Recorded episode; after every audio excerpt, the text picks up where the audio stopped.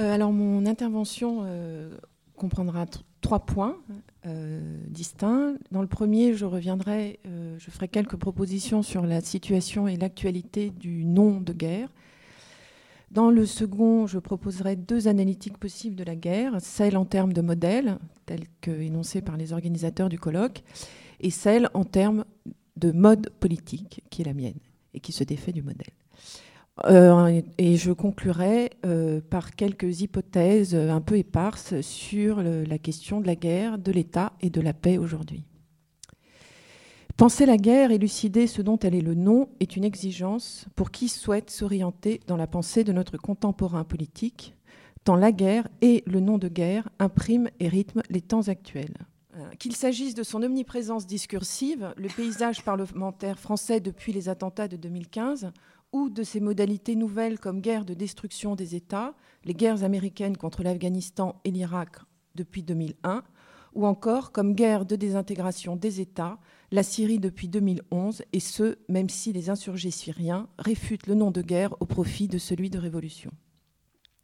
Pensez la guerre car elle est, en tant que telle, très peu investie, alors même que l'alternative entre guerre ou paix constitue le plan d'épreuve majeur de toute politique actuelle, aussi bien sur le plan national qu'international. L'actualité du nom est une situation nouvelle si l'on considère qu'il y a encore quelques années, les premières années 2000, ce que j'appelle la doxa globaliste affirmait son caractère résolument obsolète.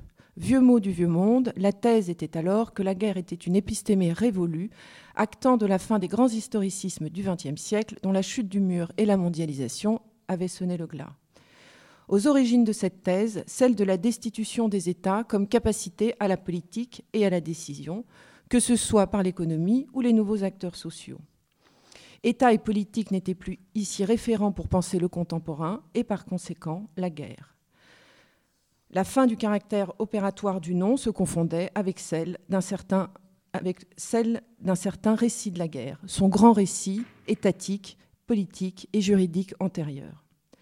La thèse était que nous avions, avec la fin de la bipolarité, changé de paradigme, passant d'un monde étatique, sous le signe du multiple, de l'altérité, des frontières, des guerres et des paix, à un monde mondial, inséparé et continu, où les dynamiques et processus financiers, technologiques, migratoires ou de violence ne connaissaient désormais de rationalité que globale, s'inscrivant dans une totalité monde caractérisée en termes, au hasard, ou parmi d'autres, de postes souverains, de postes étatiques, voire de pré-étatiques. Le monde était ici l'unique échelle de rationalité pertinente pour appréhender le contemporain. Et dans ce monde, la guerre n'avait plus de statut. Occurrence structurelle de la mondialisation, elle était devenue violence parmi d'autres. Toutes les formes de violence se fondent dans le gris, écrit Antonio Negri dans Multitude à propos du génocide des Tutsis par les Hutus. Le mot est absenté, soit que les guerres n'existent plus, soit qu'elle identifie la politique elle-même, soit qu'elle se démultiplie en violence sociale mondiale. La fin de la catégorie de guerre entraîne avec elle logiquement celle de paix, les nouvelles rationalisations du monde proposées, parce que structurelles, étant des dispositifs sans possible et sans politique. L'actualité du nom est également inédite, car s'il est devenu omniprésent dans l'espace politique français depuis 2015, ce qu'il identifie est lui pour le moins obscur. Ainsi, Valls et Hollande peuvent affirmer au lendemain des attentats de novembre que c'est la guerre. Les médias français se demandaient si la France est sur son territoire en guerre, le mot ne désignant jamais ici les fronts effectifs des guerres françaises à l'étranger, tels ceux du Mali ou de la Syrie. Ainsi, que nous ne soyons pas en guerre ici, en France, était une évidence qui pourtant n'allait pas de soi, puisque d'une part, une guerre s'éprouve dans sa durée, et que d'autre part, la terreur et l'assassinat peuvent être un objectif dans la guerre, mais ne constitue pas, même dans le cas du nazisme, son but ou sa fin. Je reviendrai sur la complexité de l'assertion de Valls et Hollande, car leur C'est la guerre affirmait bien le déploiement d'une guerre, mais une guerre intérieure dotée de ses ennemis nationaux, et que, entre autres, la déchéance de nationalité devait sanctionner. J'y reviendrai, mais disons pour le moment que l'usage du mot guerre pour qualifier ces crimes de masse, ce que ne fit pas par exemple l'Allemagne en 2016, c'était donc un choix, s'inscrit dans ce que l'on pourrait appeler une séquence du nom, ouverte en 1999 par la guerre de l'OTAN contre la Serbie et perpétuée par les guerres de l'administration Bush en 2001 et 2003. Je parle de séquence car c'est dans ces années-là que le nom entre en déshérence et recouvre un usage que je qualifie de déshistoricisé, puisque désormais il ne désigne plus ce que jusqu'ici l'on s'entendait pour appeler une guerre, ne rend plus compte de ce que l'on identifiait comme tel. En effet, dès lors que le secrétaire général de l'OTAN déclare, à la veille des 38 000 sorties aériennes de son armée, je le cite, que l'OTAN n'est pas en guerre contre la Yougoslavie, mais contre la politique répressive de la direction yougoslave, ou encore que l'administration Bush ne dit pas une seule fois qu'elle était en guerre contre l'Irak ou l'Afghanistan. Le nom perd ce que j'appelle son évidence nominative. Le débat qui s'ouvre alors est complexe, car il ne porte pas sur l'effectivité des guerres, leur existence, il y a bien une entente sur le fait qu'il y ait des guerres, de la guerre, ça personne ne le conteste, mais bien sur leur intellection contemporaine, en ce que nommer une guerre ne va plus de soi, pour devenir problématique au sens fort du terme. Ce qui, dans les années 2000, s'est donc constitué, c'est un hiatus entre le mot et la situation de référence empirique que jusqu'ici il identifiait. Je pense pour ma part que pour maintenir une analytique de la pensée de la guerre, il faut non seulement maintenir le nom, mais enquêter à son endroit afin d'en fixer les termes pour aujourd'hui. Il ne s'agit nullement de retrouver la guerre telle qu'elle n'existait plus, mais de l'investir telle qu'elle peut être. Il s'agit en un sens de constituer le hiatus en terrain d'enquête à l'aune de la question suivante, de quoi la guerre est-elle le nom? Cette question est absolument contemporaine de la fin des grands objets, paradigmes et historicisme du XXe siècle, qu'il s'agisse de la figure de l'État ou de celle de la guerre, Sauf que, à l'inverse de la doxa globaliste, elle ne postule pas leur, disparition, mais fait l'hypothèse, sous condition de l'enquête, de leur reconfiguration et de l'émergence de nouveaux, notamment politiques. De quoi la guerre est-elle le nom n'est pas en tant que telle une question neuve si l'on considère que l'opus magnum du général prussien Karl von Clausewitz de la guerre ne cherche pas tant à répondre à la question qu'est-ce que la guerre, mais davantage à qu'est-ce que la guerre au tout début du XIXe siècle. Cette dernière question le mènera à la qualification politique des guerres de la Révolution française et de l'Empire, guerres qui furent alors à peine nommées comme telles, mais reconnues par tous comme étant d'un nouveau genre, en rupture radicale d'avec ses formes antérieures, notamment du fait de leur violence. Pour Clausewitz, cette violence s'explique par l'entrée dans la guerre de la politique moderne comme subjectivation nationale issue de la Révolution. Sa thèse princeps sur la guerre comme continuation de la politique par d'autres moyens est la qualification qu'il en propose. L'on peut tirer de la lecture de Clausewitz moultes enseignements, la densité et l'intelligence profonde de l'œuvre l'autorisant. J'en tire pour ma part deux principaux. Le premier est qu'il n'y a pas de modèle de la guerre, que celui-ci est introuvable dès lors que l'on s'intéresse prioritairement à la pensée de la politique dans la guerre. Le second suit déduit du premier, en ce que la politique, lorsqu'elle est appréhendée dans l'aujourd'hui de ses principes, de ses termes et catégories, peut être un opérateur d'intellection à part entière de la guerre. Ces deux questionnements sont liés, puisque c'est la prise en compte exclusive de la politique dans la guerre qui interdit d'en faire un modèle. Il existe évidemment une autre analytique possible, celle qui appréhende la guerre en termes de modèle. Le modèle scande alors ses transformations, c'est-à-dire qu'il énonce la guerre telle qu'elle est au regard de ce qu'elle n'est plus. Statuer sur le modèle se fait toujours au présent et redistribue, réorganise la question du passé. Pour la doxa globaliste, mais pas uniquement, il y a bien un modèle de la guerre. Celui-ci avait pour centre l'État, en ce que c'est toujours lui qui fonde sa rationalité, l'architecture spéculative de la guerre le posant toujours au cœur, sous des aspects aussi divers que les rapports interétatiques, la souveraineté, la puissance, les armées, le monopole de la violence, le pouvoir, le droit, ses traités, instances et conventions. Ce modèle court du, durant une séquence qui s'ouvre en 1648 avec l'ordre westphalien comme moment fondateur des rapports interétatiques et se clôt avec la chute du mur en 1989. Si l'effondrement soviétique est ici une butée incontournable, c'est qu'il permet à la fois de statuer sur le passé, en clôturant l'ordre antérieur de la guerre, mais également sur le présent, en distribuant le nouveau logos de la conflictualité mondiale. La fin du modèle antérieur de la guerre procède également de la fin d'un certain récit politique de la guerre et de son répertoire, ce dont atteste, toujours pour la doxa globaliste, la fin du caractère opératoire des catégories d'antagonisme, d'arbitraire ou encore de légitimité. Opérateur majeur d'intellection des guerres du XXe siècle, ces catégories permettaient d'identifier les enjeux proprement étatiques des guerres, prise, renversement, conquête et occupation du pouvoir, procédant d'enjeux politiques explicites, oppression, libération, colonisation. Leur fin, avec la chute du mur, ne va cependant pas signifier la fin d'une politique donnée, particulière et propre au XXe siècle, mais la fin de toute politique. En effet, ici, il n'y a plus de politique dès lors que celle-ci ne se pense plus à l'aune de ses paradigmes antérieurs. Ainsi, la disparition effective des référents de nations, de classes, de masses, de peuples ou encore de partis, propres au XXe siècle et appartenant au registre classiste de la politique, signent la fin de toute politique. Or, ce qui se clôt dans ces années-là, c'est une politique donnée caractérisée par son articulation à l'État qui en était toujours, d'une façon ou d'une autre, le destinataire. Ainsi, la doxa globaliste se fonde pour une large part sur la fin de toute prise en compte de la politique dans ses analyses. Dès lors, guerre, État et politique s'effondrent dans un même mouvement, d'une part parce que le nom de guerre se soutenait de l'existence des États, et d'autre part parce que État et politique ici ne font qu'un, l'absence d'État signant toujours la fin de la politique. Disposer une approche de la guerre émancipée de la problématique du modèle, sa fin entraînant avec elle celle de la guerre, nous a amené à enquêter sur le nom de guerre et ce dans des séquences de guerre effectives, aussi bien révolues que contemporaines. Nous passons alors d'une approche en termes de modèle à une approche en termes de mode. Ici, ce n'est pas la guerre qui est un paradigme de la politique, mais à l'inverse, la politique qui est parfois un paradigme de la guerre. Enquêter sur un nom consiste ici à enquêter donc sur des pensées politiques de la guerre. Dit autrement, la guerre est appréhendée à mesure des politiques qui la pensent, la problématisent, la déploient et bien souvent la prescrit.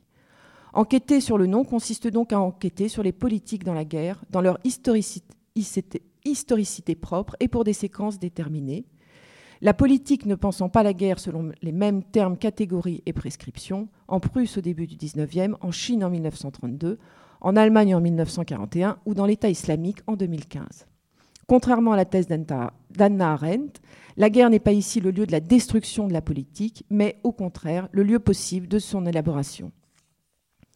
L'approche a entre autres particularités d'appréhender la guerre non plus à l'aune d'une définition ou d'une théorie générale, mais à partir de ce que j'appelle des modes politiques de guerre.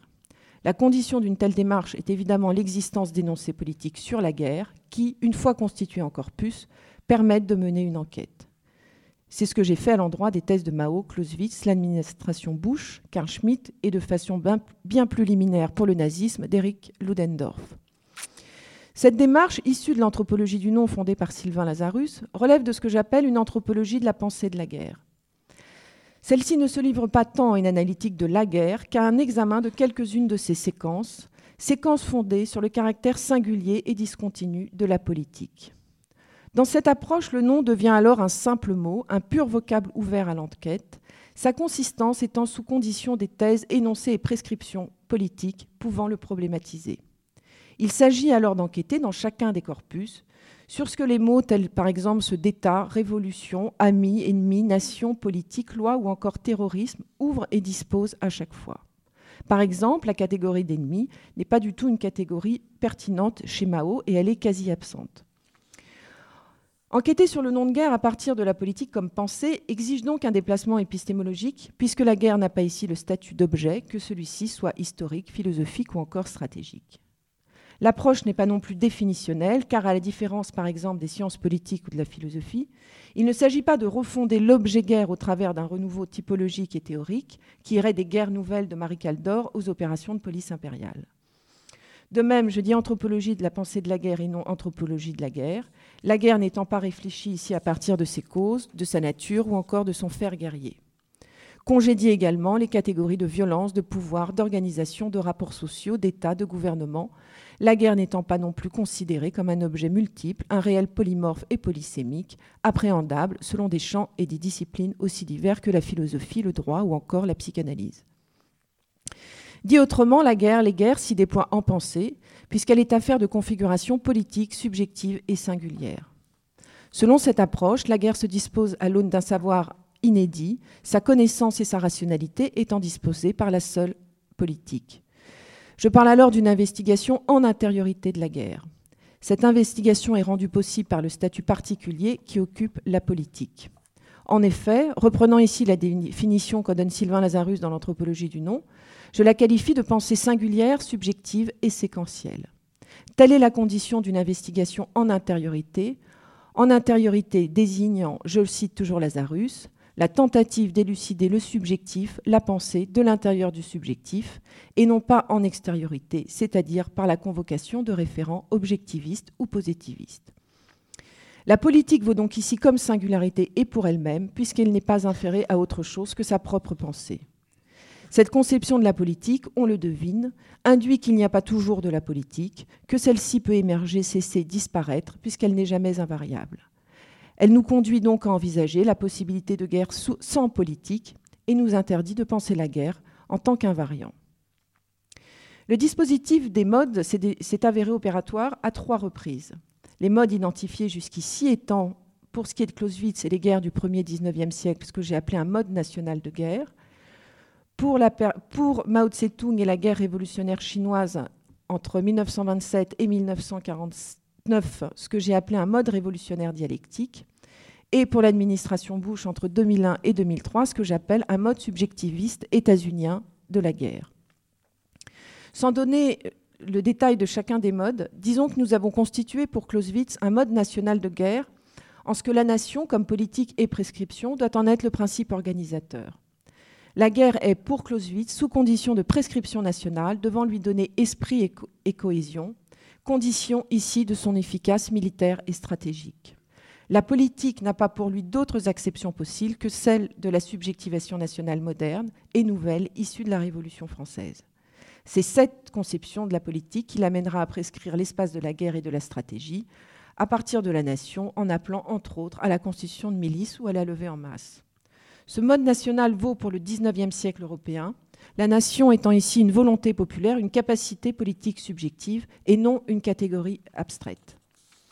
Cette acception de la nation appartenant au tout premier XIXe siècle, la doctrine et les thèses de Clausewitz éclairent et prescrivent les, guerres constituantes des États-nations modernes et non les guerres d'États-nations constituées. C'est ma thèse. Elle ne serait, selon cette acception, valable au-delà notamment pour la Première Guerre mondiale si on la caractérise comme une expression nationaliste de la pleine puissance industrielle des États modernes. Je parle pour la guerre révolutionnaire chinoise en 1927 et 49, entre 1927 et 1949, de mode dialectique révolutionnaire. Ce mode commence en 1928 lorsque Mao fonde un premier corps d'armée et rédige Pourquoi le pouvoir rouge peut exister en Chine? Il s'achève en 1949 avec la victoire communiste. La guerre, parce que révolutionnaire, donc politique, fut l'occurrence d'une pensée sans cesse renouvelée des rapports entre la guerre et la politique, l'armée et la révolution, le parti et les masses, si bien qu'il est, pour cette période, impossible de séparer les écrits militaires des écrits politiques. La guerre révolutionnaire chinoise est le lieu d'un processus politique original qui, valant pour lui-même, ne se confond pas avec elle. C'est la politique révolutionnaire qui s'accomplit par et durant la guerre et dont les lieux sont l'armée, le parti et les masses. Aucun de ces lieux ne capte, ne dirige ou ne subsume le processus révolutionnaire, sa spécificité étant qu'il procède d'une dialectique entre les trois termes et d'une stricte subordination de l'armée au parti, l'armée se voyant assigner par lui la charge d'accomplir les tâches de la révolution. La guerre révolutionnaire y est donc une révolution par la guerre. La guerre n'est pas ici donc continuation de la politique comme chez Clausewitz, mais organisatrice des tâches de la révolution. Ainsi, Clausewitz continue dans l'espace de la nation, Mao dialectise dans celui de la révolution. Citons enfin ce que j'ai appelé le mode subjectiviste états-unien de la guerre, et valable pour les guerres américaines de l'administration Bush entre 2001 et 2003. 2003 car il n'y eut pas au-delà de renouveau politique doctrinaire significatif.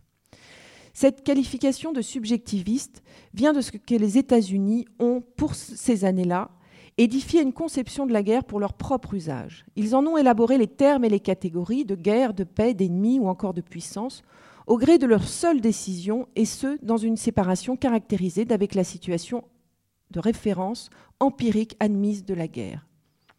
Parmi l'innovation de ce mode, citons la décision antagoniste sans antagonisme, puisqu'au lendemain du 11 septembre, les États-Unis étaient sans ennemis et sans antagonisme effectif, le registre contre Al-Qaïda relevant des représailles et non de la guerre.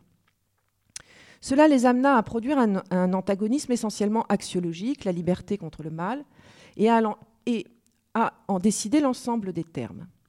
Citons également l'absence déclarée de toute limitation à la guerre en termes de lieu, de temps, de cible ou encore d'objectif. En effet, si la guerre ne connaît pas d'antagonisme effectif, elle ne peut pas connaître de termes spatial comme temporel. Dès lors, la cessation de l'antagonisme ne peut advenir que sur décision des, des États-Unis eux-mêmes, puisque ni la victoire, ni la défaite, ni la paix ne peuvent en constituer une butée. Telle a été, selon moi, la visée de l'allocution de guerre contre le terrorisme. Ainsi, le retrait des troupes américaines d'Irak opéré par Obama releva de la pure décision américaine, fondée sur une opinion publique défavorable, et non sur une cause interne à la situation même de guerre. Cette modalité de l'antagonisme, en absentant la situation effective de guerre et d'occupation, participa fortement à ce que j'appelle la, déshistoricisation des noms de guerre et de paix et aboutit à la destruction de l'État irakien sans jamais la nommer. Il a fallu attendre la prise de Mossoul en 2014 pour s'en rendre compte. Ce subjectivisme ne connut ni opposition ni altérité politique et étatique, et c'est peut-être là la victoire principale des États-Unis, la victoire du 1, et cela fut au fondement de la crise contemporaine du nom, dès lors qu'il n'identifiait plus ni l'effectivité des combats, ni la guerre contre le terrorisme, ni les occupations politiques et militaires des pays. Les États-Unis de George Bush, c'est Magritte peignant Bagdad en 2003 et intitulant sa toile Ceci n'est pas une guerre. Si dans le cas du modèle de la guerre, la grande scansion est 1989, elle est pour nous 2001. Dans un cas, c'est la cessation du modèle ou de la structure antérieure qui permet de dire le nouveau. Dans l'autre, le nôtre, le nouveau tient à l'énoncé de nouvelles prescriptions sur la guerre, dont en l'occurrence l'administration Bush fut une grande pourvoyeuse. Je conclurai par quelques observations éparses. La première porte une nouvelle fois sur le Nous sommes en guerre de Valls et Hollande, qui engageait une conception de la guerre comme décision de politique intérieure. Cette conception n'était pas sans lien avec le but qui lui était assigné, à savoir défendre notre société, notre civilisation, nos valeurs. Je cite Valls. Parce qu'il s'agit de défendre notre société, le front de guerre relève d'un registre subjectif, mobilisé au travers d'un ethos français dont la déchéance de nationalité avait la charge, en sanctionnant ce qu'est être français, à partir d'une communauté de valeurs édictée par le seul État. Être français relevait d'une subjectivité, d'une morale démocratique et d'une éthique civilisationnelle. L'un des buts de cette guerre peut donc se dire ainsi, traquer les subjectivités, faire la guerre aux états d'esprit. Si le seul registre policier n'a pas en France suffi, c'est que la défense de notre civilisation se soutient de la thèse de l'ennemi intérieur, un ennemi aussi vaste que le serait son adhésion, supposée, son adhésion subjective supposée à l'État islamique. La déchéance de nationalité, qui entendait constitutionnaliser la fin du droit de la nationalité pour en faire un contrat moral, était présentée par le gouvernement comme le point d'orgue de l'unité nationale après le 13 novembre. Et lorsque Hollande l'a suspendu, il l'a fait afin, dit-il, d'éviter les divisions et les surenchères. Il y avait là un geste digne de Karl Schmitt, une décision hautement clivante était pensée au fin d'une unité de la nation, tandis que la politique étatique s'éprouvait dans sa capacité à la discrimination des amis et des ennemis. Le C'est la guerre de Valls et Hollande n'identifiait jamais les guerres effectives de la France, puisque celles-ci ne sont plus, au moins depuis 2012 et la guerre de Sarkozy contre la Libye, l'objet d'un quelconque débat public. L'omniprésence du registre guerrier coexista donc aux côtés d'un déni particulier de la guerre. Les deux occurrences attestant de guerres effectives, que sont l'exode des populations venues de Syrie et d'Irak, ou d'ailleurs, d'une part, le traitement des attentats de ces derniers mois, d'autre part, ne sont pas articulés au premier C'est la guerre, mais traités par une déliaison ou comme sans rapport avec elle. Ce qui s'énonce en substance, c'est précisément que nous ne sommes pas en guerre, mais que nous sommes en paix et que nous n'allons pas leur laisser nous faire la guerre. Ce déni particulier de la guerre entraîne un traitement de l'État islamique non pas en tant qu'ennemi politique, mais à partir du seul pathologique et du crime. La guerre en Syrie et précédemment les insurrections en Tunisie ou en Égypte nous ont montré de façon saillante et comme une avant-garde que l'État n'est plus politiquement organisateur en tant que parti-État. Nuit debout, à sa mesure, l'exemplifia aussi. L'État n'est plus, en France comme en Syrie, une destination en termes de possibles politiques. L'insurrection syrienne s'est organisée à partir de 2011 autour d'un seul mot d'ordre, faire tomber Assad, et non d'un projet politique de l'État différent. Il s'agit toujours de conserver cet État, mais en le débarrassant de sa police politique et de celui qui aujourd'hui décime sans mesure son peuple. Je fais l'hypothèse que la faiblesse de ce seul mot d'ordre a été l'une des causes de la difficile unité politique au sein de ce qui, jusqu'en 2013, a été la pointe de l'insurrection syrienne. Enfin, l'État, entre déréliction et renforcement autoritaire, va être au centre des questions de guerre et de paix des, années à venir. Dans sa critique de Hobbes, Rousseau fustige sa thèse sur l'identification entre guerre et état de nature, puisque pour lui, au contraire, l'état est toujours cause de la guerre, est toujours cause de guerre, puisque l'état est toujours cause de guerre des hommes entre eux, à l'état de nature, puisque les, euh, euh, vous avez compris, je pense. Dans sa critique de Hobbes, Rousseau fustige la thèse sur l'identification entre guerre et état de nature, puisque pour lui, au contraire, c'est l'État qui est toujours la cause de la guerre et non les hommes entre eux, puisqu'eux ne se font pas la guerre. Ainsi, l'un soutient que sans État, c'est la guerre, c'est Hobbes, là où l'autre, Rousseau, affirme au contraire que l'État, c'est la guerre. Telle semble être aujourd'hui notre situation mondiale. Les deux sont vrais. Il semble alors qu'il faille sortir de la seule problématique étatique pour non plus seulement penser la guerre, mais essayer, comme une injonction, de la prescrire. Cette tâche n'est pas une tâche savante, mais pour parler comme Mao, une tâche politique. Merci.